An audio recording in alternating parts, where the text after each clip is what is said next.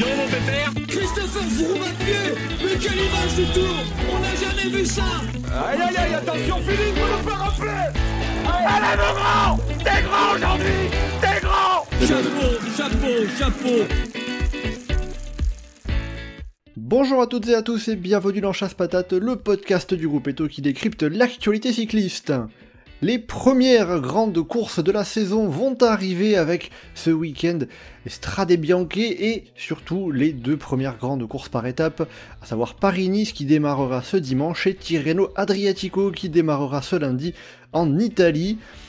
On va donc dans ce podcast eh analyser regarder ce qui pourrait se passer sur ces deux courses euh, qui se déroulent en simultané, bien évidemment, avec un plateau côté, euh, côté français, avec notamment Primo Roglic, Remco Evenepoel, on y reviendra, et côté italien, notamment Jonas Vingegaard.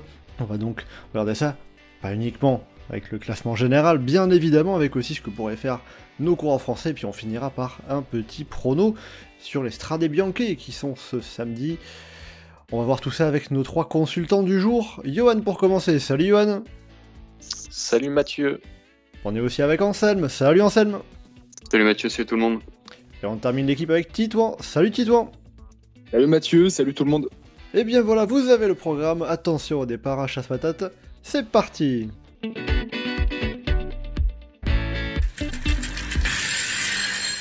Alors déjà pour commencer, euh, première euh, question introductive, on va dire comme ça, puisqu'on va parler de Paris-Nice et de Tirreno Adriatico qui, qui, se déroulent en même temps. Il va falloir donc euh, choisir un peu la course que l'on regarde parfois. laquelle des deux entre Paris-Nice et Tirreno vous intéresse le plus à suivre sur cette semaine? Alors je suis pas sûr. Bah, par exemple sur le forum, on a le vote des courses de l'année.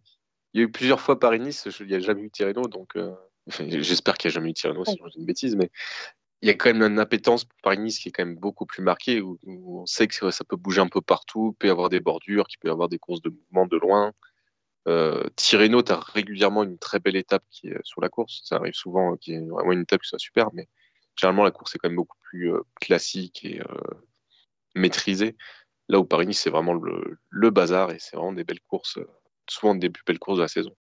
Titouan, est-ce que tu partages euh, la vision de Johan euh, Paris-Nice, une course généralement euh, plus animée Complètement, complètement. Bah, moi, en plus, en, tant que fan, j'ai une grosse appétence pour les Flandriennes et c'est souvent là où tu as quand même davantage les conditions un peu flahutes avec du vent, que ce soit dans les plaines de l'île de France ou, ou dans les plaines du centre avec des bordures. Donc, c'est souvent sur ce côté-là que c'est un peu plus intéressant que, que Tirreno, c'est un schéma assez classique avec euh, soit des soit pour les sprinters, soit pour les punchers, soit pour les campeurs, tout simplement. Euh, un peu plus stéréotypé comme schéma.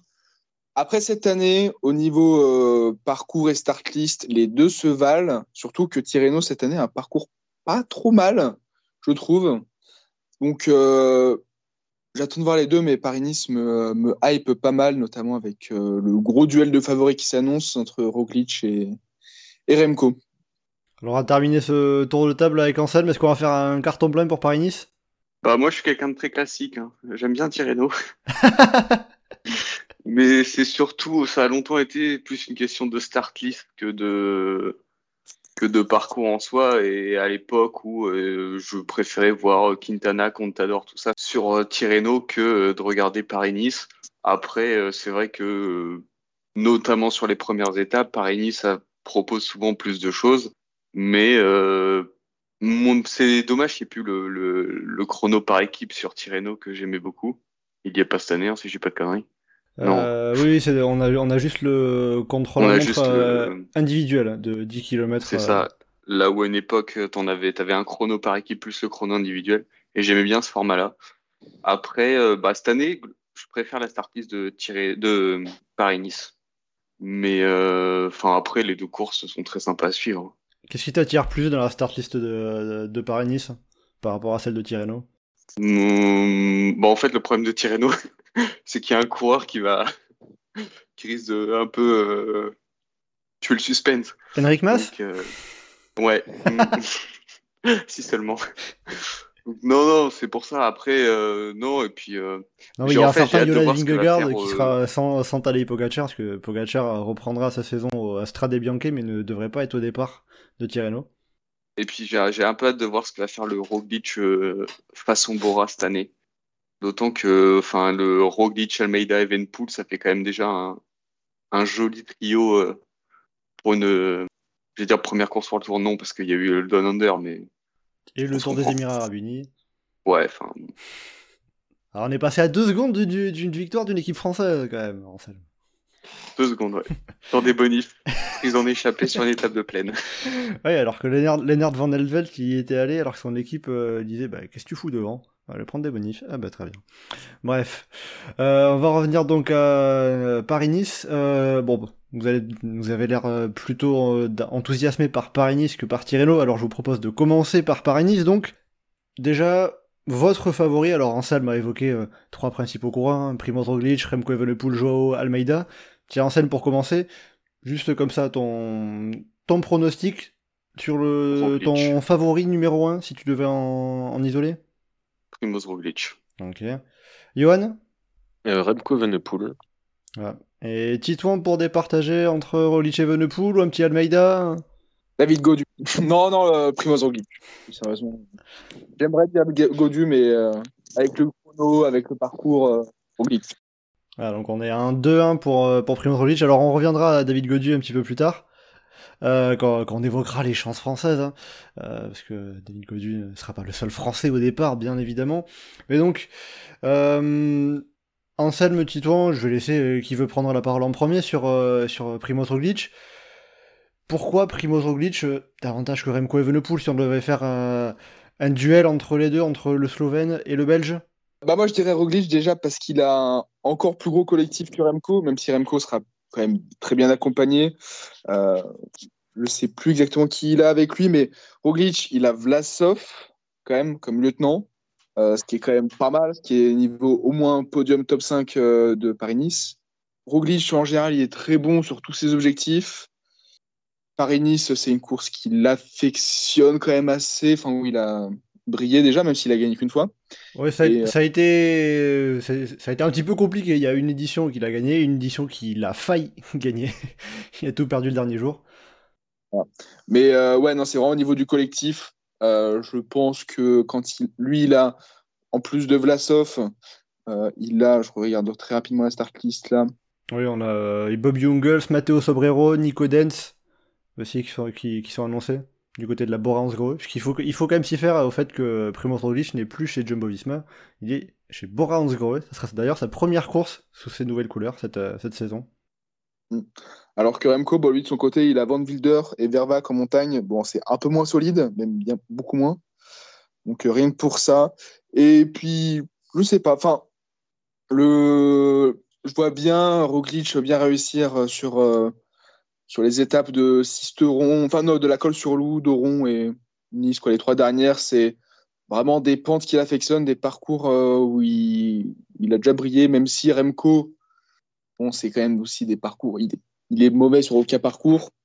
Et voilà, Roglic, je, je souviens là-dessus. Et surtout, surtout j'ai souvenir de, sa première étape sur le Paris-Nice, je crois que c'était 2022, euh, où il avait, été lancé par toute la Jumbo et euh, je le vois bien retenter de gagner des, des secondes sur ce genre d'étape euh, cette année aussi, sur les étapes un peu intermédiaires, on va dire. Johan, si tu devrais défendre Remco Evenepoel par rapport à, arguments qu'a avancé Titouan euh, pour euh, mettre en valeur Primoz Roglic euh, sur ce Paris-Nice, qu'est-ce que tu dirais? Pourquoi Remco Evenepoel peut gagner pour toi? Bah, Ça parle de gagner des secondes, mais en face, tu un gamin qui est capable de gagner des minutes tout seul face à un peloton. sachant que Paris-Nice, c'est. Enfin, pour moi, Evenepoel, c'est quand même un coureur qui est très typé pour Paris-Nice, qui est capable d'être fort sur la plaine début, qui est capable d'être fort sur l'école à la fin, et qui est capable de, s'il y a un mouvement de course, d'aller se glisser dedans et de, d'en mettre une et de finir tout seul et de prendre 40 secondes à tout le monde. Le, oui, Roglic, il, a une grosse équipe, il maîtrise la course, il sait faire. Ah, en face, il y a une force brute, vraiment, ça va être compliqué de la, tenir tout le long du, parcours. Ouais, donc euh, l'argument de, euh, en avant de Titouan, de l'entourage de Primoz Roglic, avec notamment Alexander Vlasov, euh, tu penses que Evenepoel à lui tout seul, ça suffit, il n'y a, a pas trop à s'inquiéter? Alors Vlasov, c'est pas l'équipier du siècle, hein. ça aurait fait un certain autre belge, jeune belge. Donc, euh, en plus, Vlasov, c'est, oui, c'est sympa dans un col, mais c'est pas forcément l'équipier euh, parfait pour un Paris-Nice non plus. Ah, il se débrouille dans les quand il est pas. Ah non, non, il est, c'est un très, bon coureur complet, mais je veux dire, c'est... Euh, Quickstep est quand même une équipe qui est très bien typée pour un Paris-Nice. Oui, il faudra aussi faire attention à pas se faire surprendre sur les premières étapes si jamais il y, a des surprises ou quoi. Enfin, je sais pas, si on a une étape un peu folle sur la première étape, des bordures sur la deuxième, je vais pas regarder les conditions météo, ce que ça pourrait donner.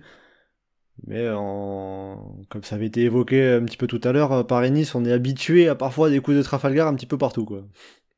Anselme, est-ce que le côté euh, course d'équipe, comme l'évoquait euh, Titouan, euh, peut jouer en faveur de Primoz Roglic avec le fait d'avoir Alexander Vlasov à ses côtés notamment? Bah, Moi je pense que oui, je pense que c'est un de ses points forts.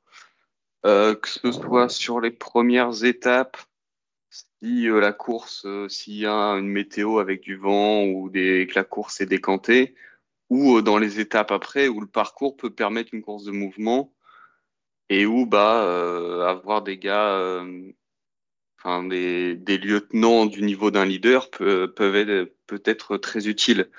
Après, Johan disait Evenpool qui prend des minutes à un peloton. Euh, des minutes à un peloton, j'ai du mal. Euh, enfin là, on parle quand même du peloton de Paris-Nice. Euh, Roglic, je le vois pas laisser euh, un ou laborage. J'ai du mal à la voir reprendre trois minutes s'ils sont tous à rouler derrière Evenpool. Donc ça étonnerait. La, seule indication, enfin le, seul endroit où Evenpool pourrait reprendre pour moi vraiment à une trentaine de secondes, où c'est le chrono. Et encore, Roglic reste un bon rouleur, même si ces dernières années c'est un peu moins le cas. Alors juste le chrono, on va rappeler que c'est un contrôle à montre par équipe qui prend des temps individuels, comme on a vu le cas l'année dernière. Donc, euh, ouais, en plus. Mais ça reste de base un chrono par équipe. Pour moi, le, le, est même si c'est pas que des rouleurs, c'est des gars, enfin Van, Poppel, tout ça, qui peuvent bien envoyer. Donc euh, c'est vrai que j'avais oublié cette particularité à la con qui nous avait pondu. Quelle idée encore ça.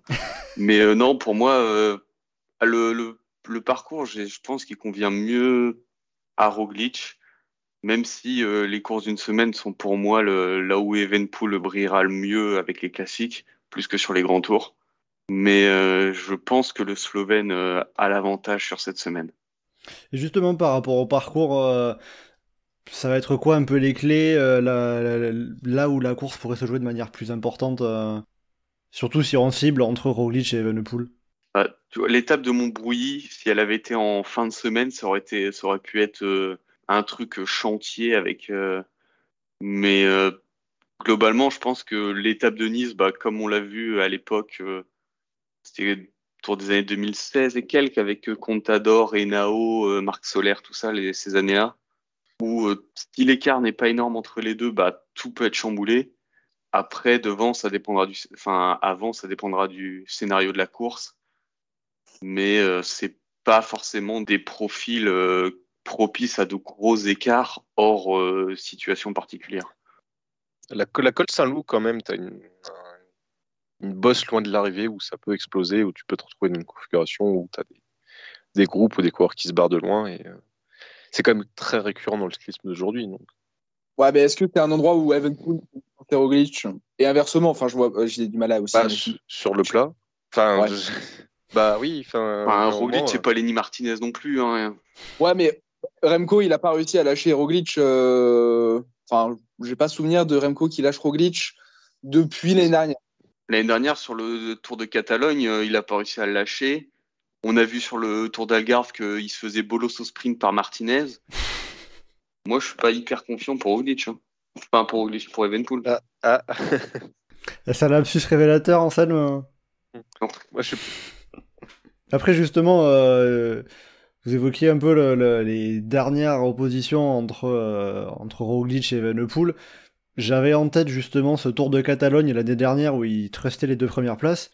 Et alors, certes, le parcours est pas le même, mais qu'à chaque fois, il se contentait limite de faire les sprints, les sprints à l'arrivée et qu'il se passait pas grand chose. Est-ce qu'on risque pas de se retrouver avec un scénario un peu similaire où finalement ils, réussissent à se détacher du reste et euh, simplement faire, se faire le sprint à l'arrivée?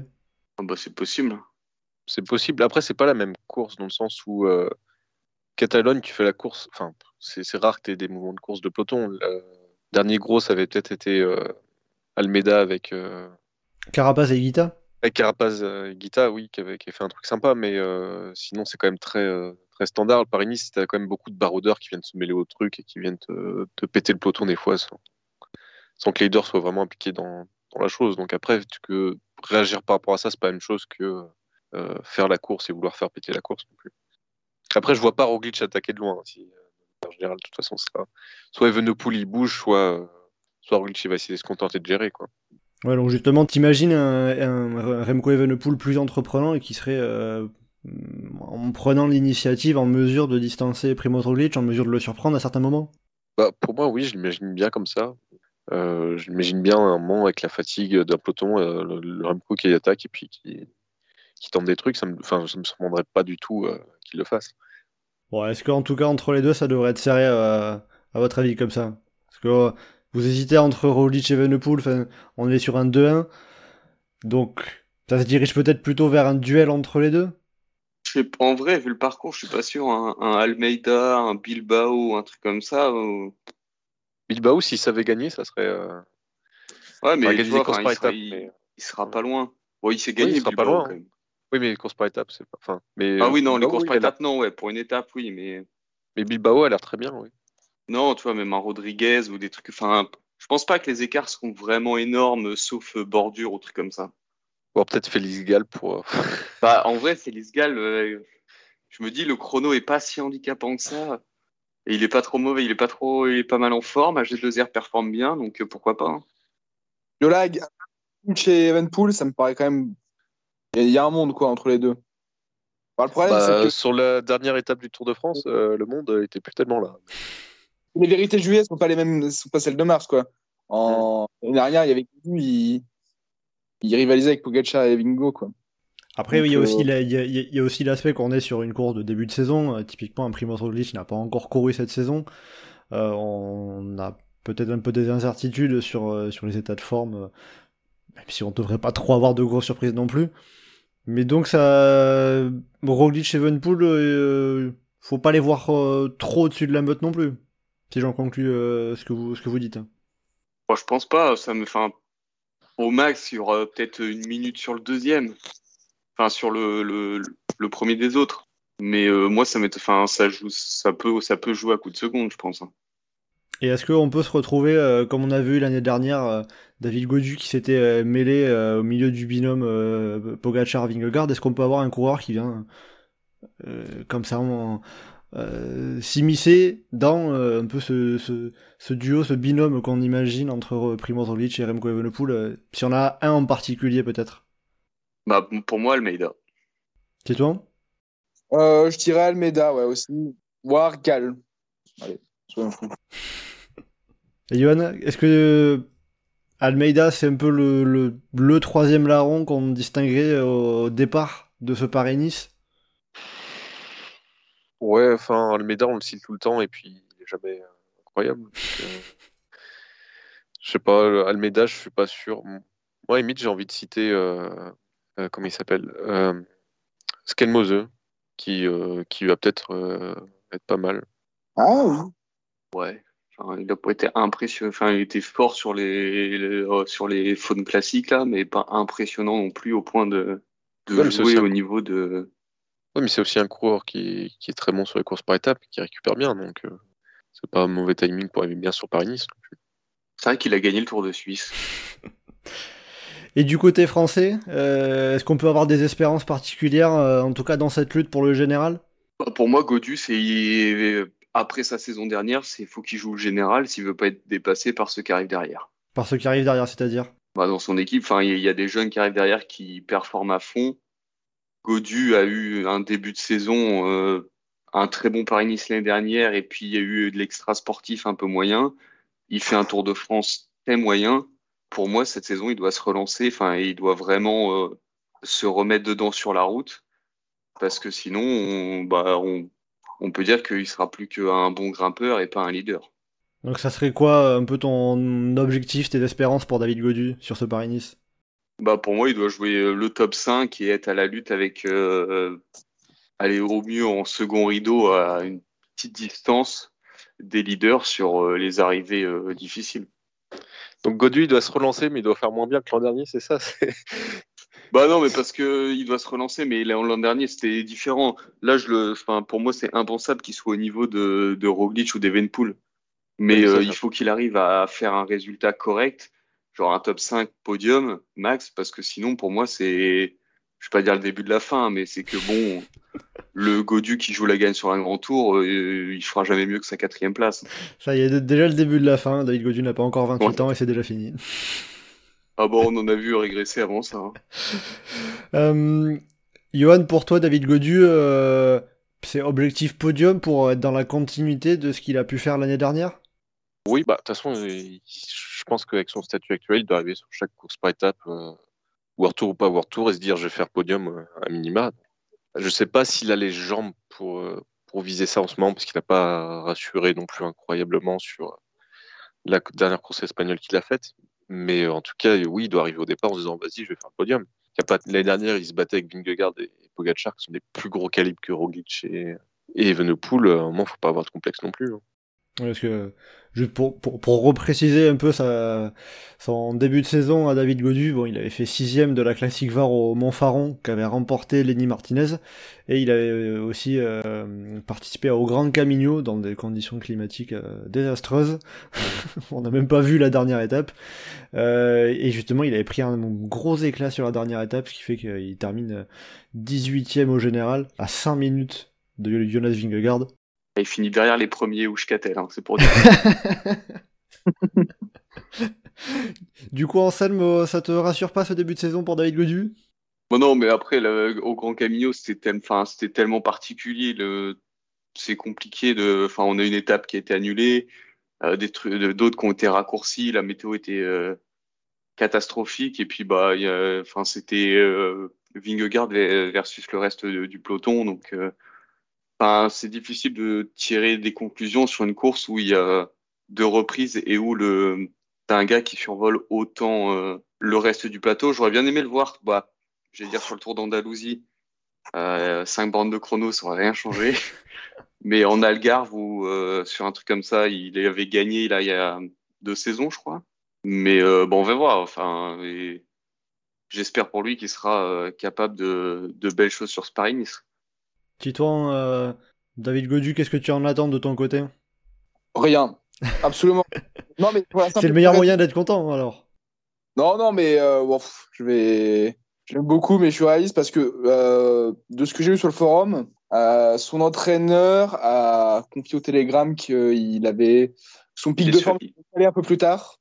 Donc euh, plutôt pour Ardennes, Pays Basque, enfin Pays Basque, Ardennes plutôt. Et euh, donc je pense qu'il sera moins flamboyant que l'année dernière à cette même période.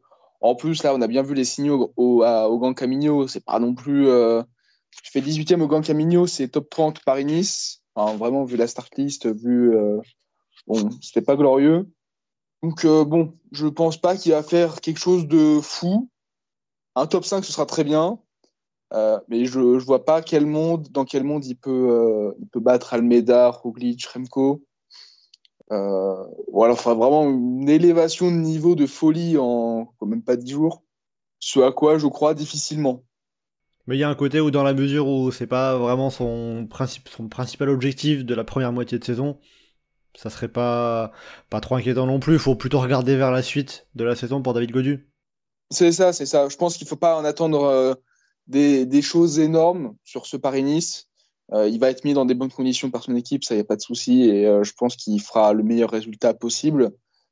Et d'autant qu'il n'y a pas non plus de grosses grosses étapes de montagne où il peut se prendre une craquante. Mais bon, j'ai mes réserves sur lui. Côté français, je serais plus curieux de voir euh, ce que fait aux côtés de Félix Gall Aurélien Paré-Peintre. Ah, il est pas trop mal en ce début de saison, le parcours lui convient. Voilà, je pense qu'un petit, je pense on peut côté français, on peut, voir de son côté pour un fond de top 10. euh, Donc, euh, tu, tu miserais peut-être limite plutôt sur Aurélien Paré-Peintre, euh, le français mieux, cla- mieux classé au général? C'est un pari que je pourrais faire, ouais. Euh, bon, après, c'est vrai que sur le reste des Français, par rapport au classement général, ça sera un peu plus compliqué, hein, puisque du côté de Cofidis, ça sera Yoannis Aguirre qui va viser le général, et les Français seront plutôt là pour les étapes, comme Brian Cocard ou Benjamin Thomas. du côté d'Arkea, on a Arnaud Desmar pour les sprints, Clément Champoussin, c'est encore pas au niveau qu'on peut attendre pour, pour jouer un classement général sur une course de niveau Paris-Nice, on va dire. Euh, et puis euh, bon, là, on a aussi euh, Total Energy qui sera là pour jouer des étapes. Justement, en parlant des étapes, est-ce qu'il y a des coureurs en particulier auxquels vous, pour vous, il va falloir prêter attention? Oui, Lascano. ah, je sens, le, je, je, sens le petit fan de Movistar en toi qui s'est réveillé là. Bah ouais, et puis pour une fois, c'est pas non plus trop tiré par les cheveux. Hein. Ouais, il, est hyper costaud, il fait un début de saison hyper solide. Ça peut être des courses de mouvement qui peuvent lui convenir, notamment sur les premières étapes. Donc euh, moi, je pense que c'est un coureur euh, qu'il faudra surveiller. Et globalement, même, il y a d'autres coureurs, que ce soit euh, Cavagna, Barta, Remburu, tout ça, qui sont pas trop mauvais en début de saison. La dynamique est bonne chez Movistar, donc elle a pas vraiment de gars pour jouer le général. Enfin, Guerrero, à la rigueur, un fond de top 10, pourquoi pas, mais j'y crois moyen. Donc je pense qu'elle va vraiment se concentrer sur les étapes, ce genre de choses. Donc, euh, et ils ont les coureurs pour aller chercher de bonnes choses. Alors je mets Lascano, on va dire, en tête de file, mais euh, ça peut être un autre coureur. C'est vraiment pour essayer de, caser euh, la Movistar sur, sur Paris-Nice. Hein. Bon, Lascano, franchement, c'est pas non Oui, non, oui. C'est possible. Hein. Ah, je sens que son numéro sur la Classica Jaén Paraiso euh, t'a fait plaisir, là. Bon, et puis sur Kurn aussi. Hein. Pas se mentir. Il va gagner Roubaix. Puis on n'oubliera pas aussi Rémi Cavagna qui sera sur, euh, dans cette équipe Movistar aussi. Faudra faire attention, pourquoi pas. Euh, Titouan? De ton côté, euh, notre courant, même une équipe, hein, de manière plus générale, hein, en Salm s'est lâché, il a cité toute la Movistar. Hein. non, non, moi je vais, euh, parler de la Jumbo. Allez, euh, j'aurais bien aimé aussi parler de, ah, de Deli, que je serais curieux de voir sur Paris-Nice. Mais la Jumbo avec Jorgensen pour le général, pour un top 5-10, et surtout le train autour de Koy. Koy, je sais jamais comment on prononce. Koy, je crois, ouais. Ouais, Koi. C'est mieux. C'est plus, c'est plus sympa à prononcer en français, quoi. Voilà, voilà. c'est correct. Euh, ouais, euh, je, me demande qu'est-ce qu'il va faire parce que les étapes pour les sprinters sont pas données. Euh, il y en a que deux en vrai, enfin deux, trois. Euh, ça va pas être forcément donné à, à prendre, donc euh, curieux de voir ce qu'il va, ce qu'il va faire. Ouais, du côté des sprinters, on a des étapes qui semble a priori euh, propice pour se terminer au sprint. On a Montargis la deuxième étape et on a aussi euh, Sisteron la cinquième étape. Faudra voir ce qui se passera sur la première, euh, une première étape qui sera devrait être assez ouverte. Il y aura peut-être quelques sprinters qui arriveront à passer dans le final. Bah, les premières étapes de Paris-Nice, en général, il y a du mouvement, mais les sprinters arrivent à passer au moins une grosse partie.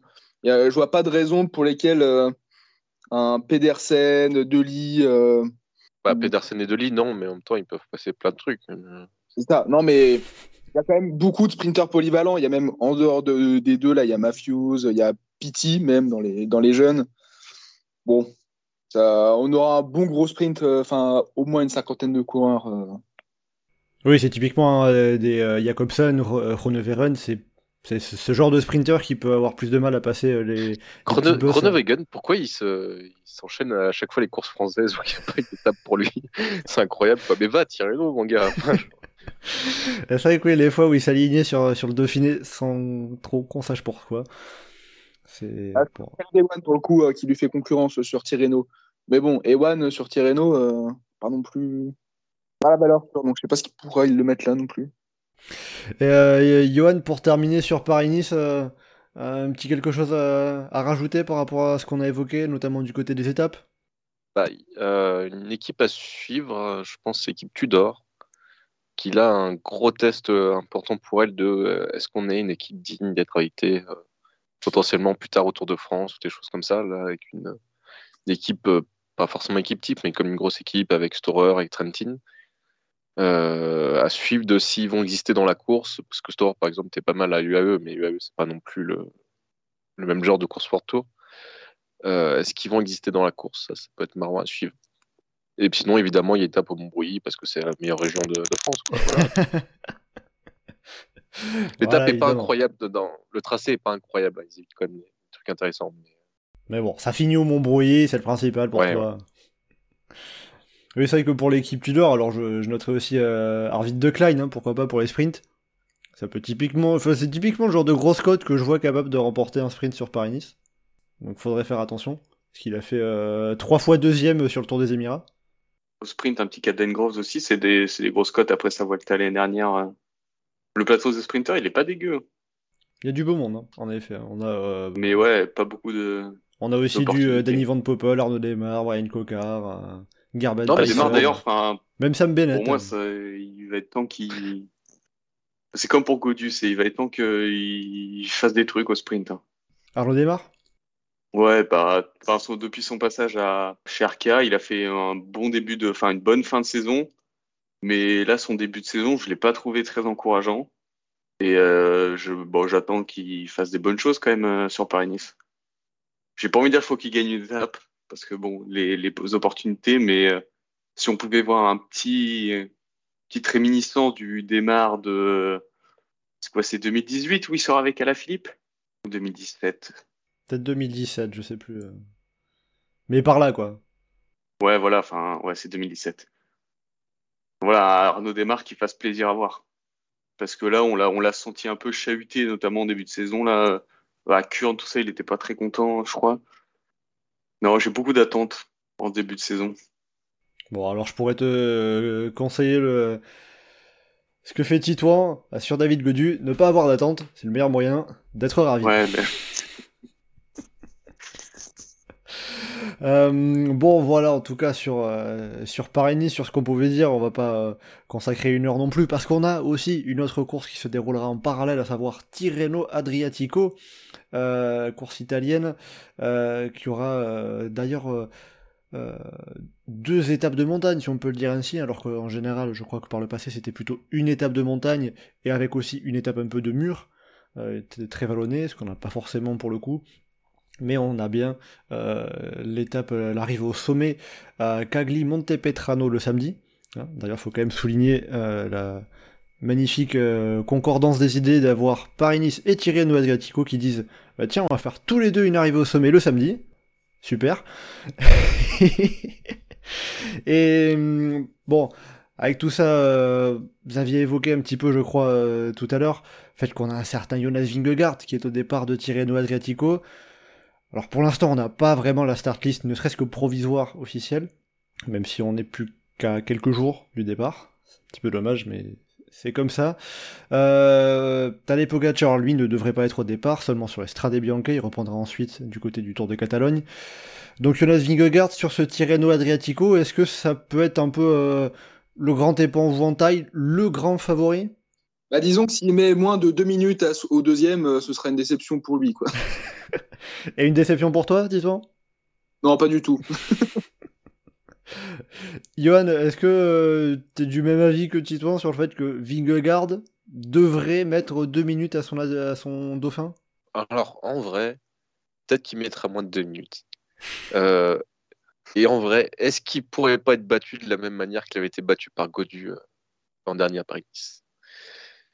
En vrai, je pense pas, mais. Euh, c'est gentil d'avoir fait durer le suspense quelques secondes au moins. Non, mais il a l'air plus, encore plus en forme que l'an dernier, donc je, suis pas convaincu qu'il va se faire battre. Après, euh, peut-être qu'il va être dans le même état que l'an dernier à Paris-Nice, qu'il va lui en manquer un peu, et que, je sais pas, un Damiette, je sais pas qui va pouvoir l'accrocher euh, dans l'école. il faut espérer. Après, oui, je pense que personne part confiant sur le fait qu'il va, va avoir de la rivalité.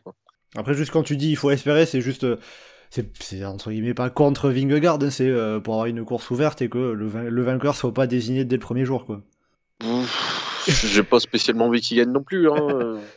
non, mais oui, c'est pour avoir une course plus intéressante parce que si t'as le mec qui se barre tout seul à 8 bandes de l'arrivée au sommet et que derrière son équipe cadenasse toute la course, euh, c'est pénible. Hein.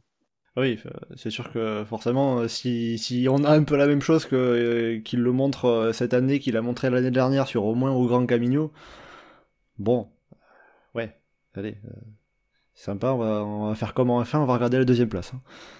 Après, pour se rassurer, si on veut se rassurer sur ça, euh, Vingegaard a quand même été globalement dans les courses par étapes les plus intéressantes de l'année dernière, quand bien même il écrasait la course. C'était pas les pires courses par étape de la saison.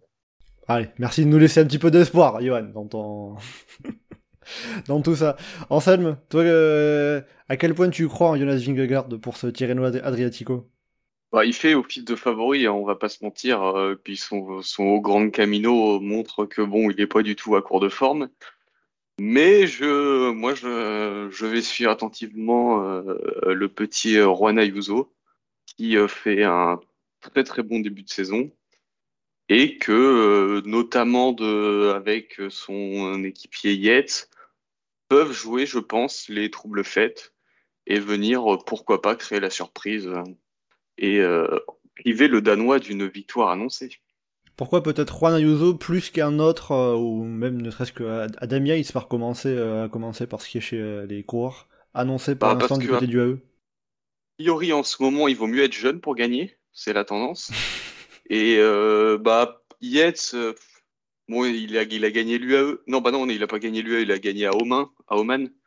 Mais je le vois pas gagner Tirreno à la rigueur, je vois bien euh, accrocher la roue de, de Vingegaard, tout ça, mais je sais pas, je vois un Ayuso plus, plus hargneux, plus, plus d'envie pour aller gagner. Et euh, on a vu que dernièrement, les jeunes ont quand même euh, tendance à bousculer un peu la hiérarchie. Et Ayuso, bah, on sait depuis un bout de temps que c'est potentiellement un tout bon. Donc, cette saison, je pense que ça peut être la bonne pour lui euh, et venir chercher ses premières victoires euh, en World Tour. Titouan, euh, Ayuso, ça peut être, comme expliqué Anselme, le principal adversaire concurrent de Jonas Vingegaard? J'ai du mal à imaginer ça quand on a vu sa performance aujourd'hui, on enregistre, au Trofeo Legeglia. bon, certes, il avait des équipiers à l'avant. Enfin, la course tactique a fait que il n'a pas forcément pu exprimer tout ce que toute sa forme, mais j'ai du mal quand même. Enfin, il n'a pas été impérial. Il n'a pas été assez impérial pour me faire dire que il peut rivaliser avec Vingegaard. Oh, il arrive quand même à faire le jump sur le groupe de d'intercalés de derrière. Non, mais encore heureux qu'il arrive à boucher un trou de 20 secondes sur euh, Scaroni. Bah ouais, mais c'est le seul à le faire. Donc euh, ça montre quand même qu'il a des jambes. Il a les jambes, mais sur sa classe, ça me semble assez logique mais j'ai du mal à, penser que ce sera lui le grand concurrent de Vingard. Enfin, en tout cas, pas plus que, euh, que Yates. Euh, Ayuso, sans problème, il fait podium, mais euh, je pense pas qu'il sera nécessairement meilleur qu'un euh, qu'un Carapace, qu'un même qu'un O'Connor, qui a été très bon dernièrement. Donc, ça reste très ouvert. Je vois pas de grands de grands favoris pour la deuxième place Enfin, un qui se détache. Euh, je vois assez à égalité les O'Connor, les Hindley, euh, même Eudes de Brooks, pourquoi pas, euh, pour, aller après son, pour aller derrière son leader. Ouais, donc t'imagines même Vingegaard renversé en interne? Peut-être non, pas renversé. que, que de Brooks fasse. Ouais, que Visma fasse, fasse le doublé. C'est ça, un doublé comme ils en ont l'habitude maintenant. ouais, ça ne me choquerait pas. C'est le scénario qui, me semble presque plus, pas plus envisageable, mais assez probable. Et si on part, euh, si on part du principe que Jonas Vingegaard est le favori, le gros entre guillemets qu'il faut faire tomber, renverser dans cette lutte pour le classement général sur Tirreno Adriatico, qu'est-ce qu'il faudrait faire justement de, la part de ses adversaires, euh, comme vous avez cité avec euh, des Juan Ayuso, Adam Yates, Ben O'Connor. Euh, Richard Carapace, euh, je m'étais euh, j'avais noté également Jay Hindley, Hendrik Mas, tiens, pour faire plaisir à, Anselme. Le, tenter des coups, ça peut être compliqué, mais tu as la, cinquième étape là, qui arrive à Valle Castellana, où tu as le, le San Giacomo, qui est à le sommet à 20 bandes de l'arrivée tu peux pourquoi pas tenter quelque chose. Après, c'est clair que sur Paris-Nice, ça aurait été plus facile de dynamiter la course que avec le profil de on a Tirreno. C'est-à-dire que le, euh, parcours de Tirreno est pas forcément propice à tenter quelque chose et que ça conviendrait parfaitement à un, système un peu euh, d'écrasement que mettrait en place euh, la Visma Bike pour Vingegaard. Ah ouais, bah c'est clairement pas le, on va dire le, un parcours à, pour tenter des, des coups de loin. Après, on sait jamais, hein, c'est les coureurs qui font la course. Donc tout est possible.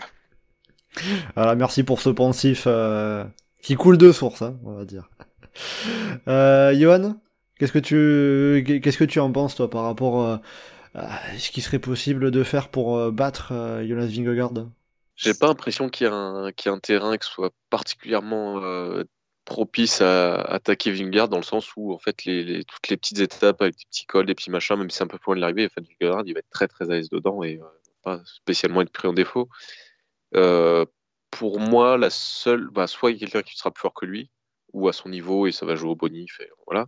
Soit euh, s'il peut arriver quelque chose, c'est dans la dernière étape, un mouvement de peloton et Vingegaard qui se fait piéger dans un peloton, mais le problème c'est qu'il y a quand même une équipe qui va rouler devant et que c'est pas le coureur le plus probable qui ça arrivera. Donc. Mais euh, pour moi, c'est les deux configurations euh, où c'est possible. Je vois pas trop euh, de tactique de course qu'on pourrait vraiment faire pour euh, mettre en difficulté de manière spécifique. Après, peut-être qu'une équipe va vouloir faire éclater la course partout et peut-être qu'il y aura des ouvertures, mais euh, c'est pas un plan précis qu'on peut mettre en place. C'est quoi C'est dû au parcours C'est dû à la force de Vingegaard et de son équipe Visma, Visma the Bike euh?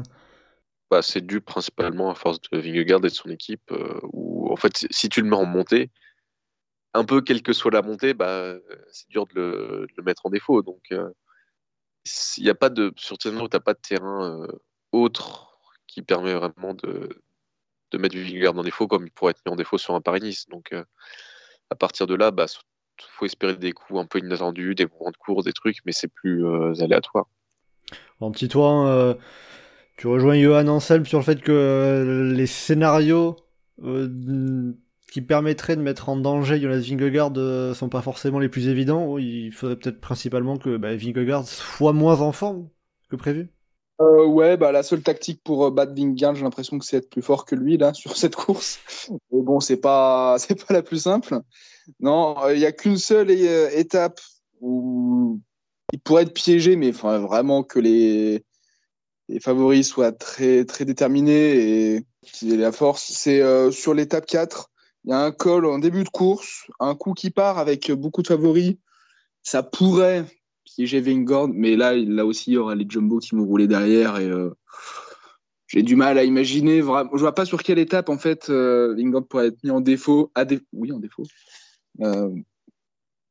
Malheureusement, le parcours se prête pas à des grands coups de folie. Ça va très probablement se jouer euh, sur le sur les étapes 6 et, euh, 5 et 6, 5 et 6 avec les gros cols. Et euh, c'est vraiment pas des endroits où il y a des marges de manœuvre. Quoi. Surtout que le- n'a pas ouais. de définitive, donc on ne sait pas les collectifs à quel point ils seront denses. Mais a priori, rien n'indique qu'il y aura une très grosse densité autour des autres leaders. Après, le parcours est plutôt bien. hein. C'est euh, plus intéressant que souvent sur Tirreno, mais euh, jusque-là, il n'y a pas l'impression que ça donne des opportunités particulières pour, euh, par rapport à la configuration euh, Vingegaard contre les autres. Quoi. Bah, de toute façon, c'est un peu le problème de toutes les courses où il y a les, ce qu'on appelle les mutants. C'est c'est que c'est dur de trouver euh, des espaces pour, euh, pour les battre, tellement ils sont, ils sont forts et polyvalents.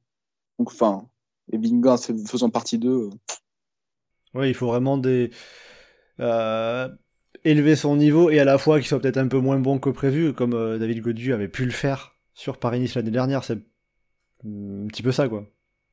Ouais, exactement. Bon, voilà, en tout cas, on va pas non plus être trop défaitiste. hein. Euh, on va pas non plus crier euh, de victoire pour Vingegaard avant le départ de la course non plus. Euh, on sait pas ce que, ce que la course nous réserve, et comme l'a si bien dit Anselme, les coureurs font la course. Euh, un petit mot sur, euh, sur les- nos coureurs français, quand même, qu'on aura euh, au départ de ce Tirreno Adriatico.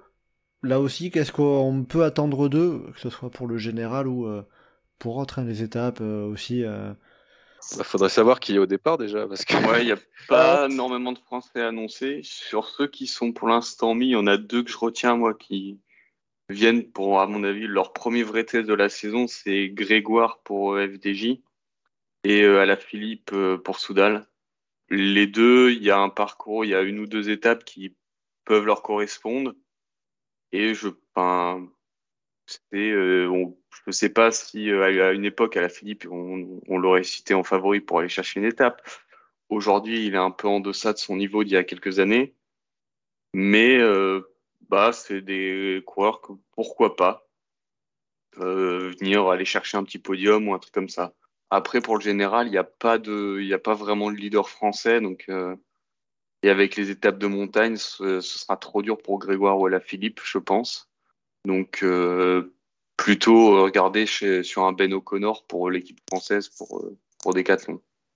Est-ce que Guillaume Martin ou Martinez, ils font pas le Tirreno? Guillaume Martin, il me semble que c'est prévu, il fait les donc euh, ça m'étonnerait qu'il fasse pas tirer nous après. C'est là où c'est pas forcément évident de, de, forcément parler de la course avec ne serait-ce que quelques jours d'avance. Euh, quand on a des courses qui ne donnent pas vraiment les start list provisoires. Alors euh, j'avais vu sur euh, Far Cycling, j'essaie de, retrouver un peu si j'ai la source, que Romain Bardet serait au départ du côté de l'équipe DSM. Ah bah ça c'est pas mal. Ah Bardet, ça peut, aller, ça peut jouer un au moins top 10. Oh oui, voire top 5, vu la concurrence. Ouais. ouais, top 5, ça dépendra des niveaux de forme, mais hein, je le vois pas devant un déjà euh, Mas, Carapaz, O'Connor, Vingegaard, Ayuso, Yet. Enfin, ouais. parce qu'on a eu tout un discours sur Ayuso, il est pas si terrible, machin. Ayuso, il mettait la piquette à Bardet euh, sur. Euh, ah ouais, ouais, non. Pour Mardèche. Hein, donc. Bardet, par Ayuso, c'est bon, malheureusement. Mais j'y crois. Enfin, un top 5 est du domaine de l'envisage avec de façon top 10. Ah ouais, non, c'est possible. Hein. S'il est monté en puissance, tout ça, il y a moyen. Mais j'ai envie de dire, enfin, il faut au moins top 10. Le top 5, ce serait pas mal. Mais. Oui, oui, objectif top 10, euh, plus, probable. Euh, mais sinon, celui qu'on n'a pas cité dans les Français, c'est aussi Kevin Vauquelin. Euh, bon, peut-être pas pour. qui sera moins fort que d'autres Français comme Bardet ou même Grégoire. Mais je serais curieux de voir ce qu'il ce va faire pas pour une reprise, parce que bon, il a, il a déjà couru cette, cette saison, mais moi, curieux de voir ce qu'il va faire sur un vrai gros enjeu. J'ai mal à voir ce qu'il peut faire en montagne, moi. Enfin, pour une course euh, chrono vallon, ouais, mais là, avec l'étape de montagne. Ah, justement, c'est la grande inconnue. Il me semble que l'année dernière, il était censé faire vraiment de la montagne et qu'on a qu'il avait shooté, qu'il n'avait pas pu s'exprimer. Bah euh, ouais, c'est ça. Sur le la, la Couillole l'année dernière, il finit 19e euh, à 5 minutes de Pogachar. Donc, euh, je crois justement qu'il avait. Euh, c'est ça qui avait été frustrant pour les, pour les Arkia fans que l'on salue. Mais avec le chrono, enfin, y a non, il n'y a qu'un chrono. Et les, les, les, montées sont pas si difficiles, il n'y a pas d'enchaînement de col. Il peut, ça, ça, joue un top, ça peut peut-être jouer un top 15 et ce sera au moins surveillé pour voir ce qu'il peut faire à l'avenir. Ouais, puis, ouais, et puis il aura un Rodriguez qui, de toute façon, lui, euh, joue sa placette au général, il pourra l'accompagner. Non, ça peut, ça, ils peuvent mettre un gars dans les 15, Arkea, pourquoi pas, ouais. Donc, euh, en termes de général, on peut viser euh, peut-être un petit top 10 avec du Guillaume Martin, du Romain Bardet, et on peut ajouter peut-être un top 15 pour Kevin Vauclin, si on fait le bilan. Pourquoi pas, ouais. Mm. Euh, et après, du côté des étapes, en élargissant aux coureurs français, hein, il n'y a, pas que, bien évidemment, même si on n'a pas encore, je le répète, malheureusement, la, une start list un petit peu élargie pour en savoir un peu plus sur les coureurs qui seront au départ, mais quel coureur euh, vous semble particulièrement intéressant Peut-être notamment du côté des sprints, puisqu'on devrait avoir euh, jusqu'à quoi trois sprints, je crois, sur ce Tirreno Adriatico? Au pif comme ça, Philipsen peut-être. Le vraiment au pif. Vraiment. non, il y, a gros, y a un bon plateau de sprinters. Moi, j'attends de voir ce que va faire euh, Jonathan Milan, notamment. Parce que euh, après son, bah, sa saison l'année dernière où il s'est vraiment révélé, euh, là, il va être vraiment confronté à ce qu'il y a de mieux, avec Merlier notamment qui sort d'un gros UAE Tour. et puis, il y a un peu des, on va dire, pas des inconnus vraiment, mais Dainese, j'attends de voir parce qu'avec Tudor, là, il, sera, il aura vraiment, on va dire, son équipe pour lui. Là où chez DSM, on savait jamais trop. Après, euh, sera. Euh, pour l'instant, je le vois annoncé avec Marius Mayrofer. Euh, l'année dernière, euh, DSM préférait faire sprinter Mayrofer que Dainese, donc on sait jamais. Hein. Après, c'est DSM, c'est quand même particulier. ouais. Là, chez Tudor, normalement, enfin, j'espère, vu, et puis ils ont pas le choix, il faut pas qu'ils se ratent, donc j'espère qu'ils seront clairs. J'attends de voir aussi Ewan, parce que bon, son, son retour chez Jayco, c'est plus ou moins bien passé. Bon, il a gagné à Oman, mais c'est un peu sur courant alternatif. Et puis, euh, Petite question aussi, c'est est-ce que Ghana il va tenter de faire les sprints ou il va rester calme? Ah bah il faudra voir, hein, mais pourquoi pas. hein. On a vu que sur la dernière Volta, euh, il était capable, euh, pas forcément euh, de lever le cul de la selle, mais il pouvait être là. Ouais, il a montré euh, qu'il aimait bien se mêler un peu à la lutte euh, par moment des fois. Euh, Titouan justement, euh, alors, on s'axe sur les sprinters parce que c'est euh, la deuxième catégorie de coureurs principalement qu'il y aura à suivre hein, sur ce, sur, sur ce Tirreno euh, après les grimpeurs. Est-ce qu'il y a un nom qu'Anselme aurait oublié? Ouais, J'aimerais bien citer quand même euh, Phil Baus. Bon, Il y en a après, d'autres que j'ai oubliés. ouais, excuse-moi.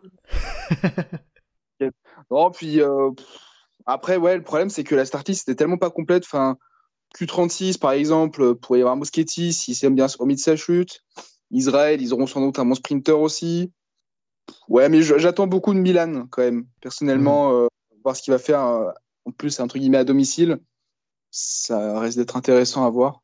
Et bon, pour les étapes, je pense que ça va être euh, les sprints qui seront le plus intéressants parce que les, n'y a qu'une étape un peu punchy où là, on pourra avoir du Pitcock, du Alaphilippe, du, même du Zingley qui pourront se battre. où Ce sera assez sympa à voir. Ça va changer un peu.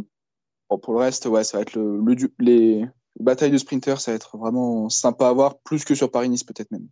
Mais Johan, pour euh, terminer, par rapport à ces étapes, euh, Je je trouve pas qu'il y ait d'étapes euh, qui semblent très pro-baroudeur, donc euh, c'est, euh, je trouve la startiste les moins intéressantes à lire que celle de Paris-Nice, manière générale.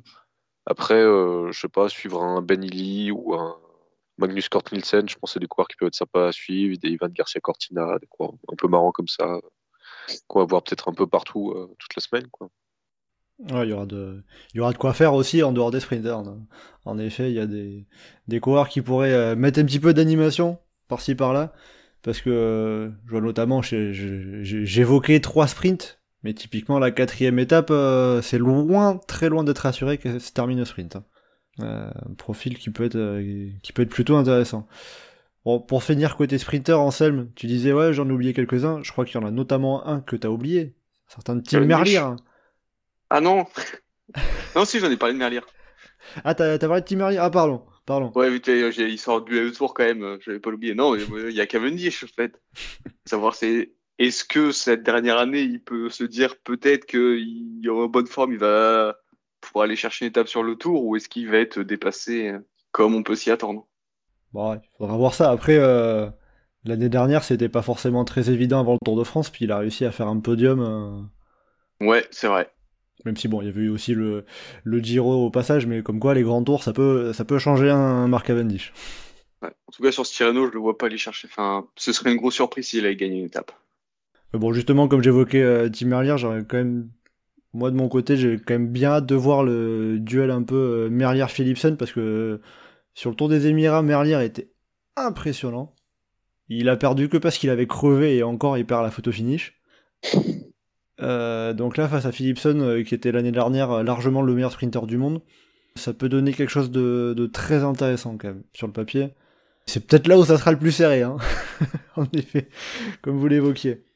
Euh, avec tout ça, on va approcher de la fin de ce podcast et on va finir par, euh, par un prono sur les Strade Bianche euh, qui sont euh, ce samedi. Là pour le coup, c'est bon, on a la start list, hein, puisque la course est un petit peu plus proche de la date à laquelle on enregistre, forcément.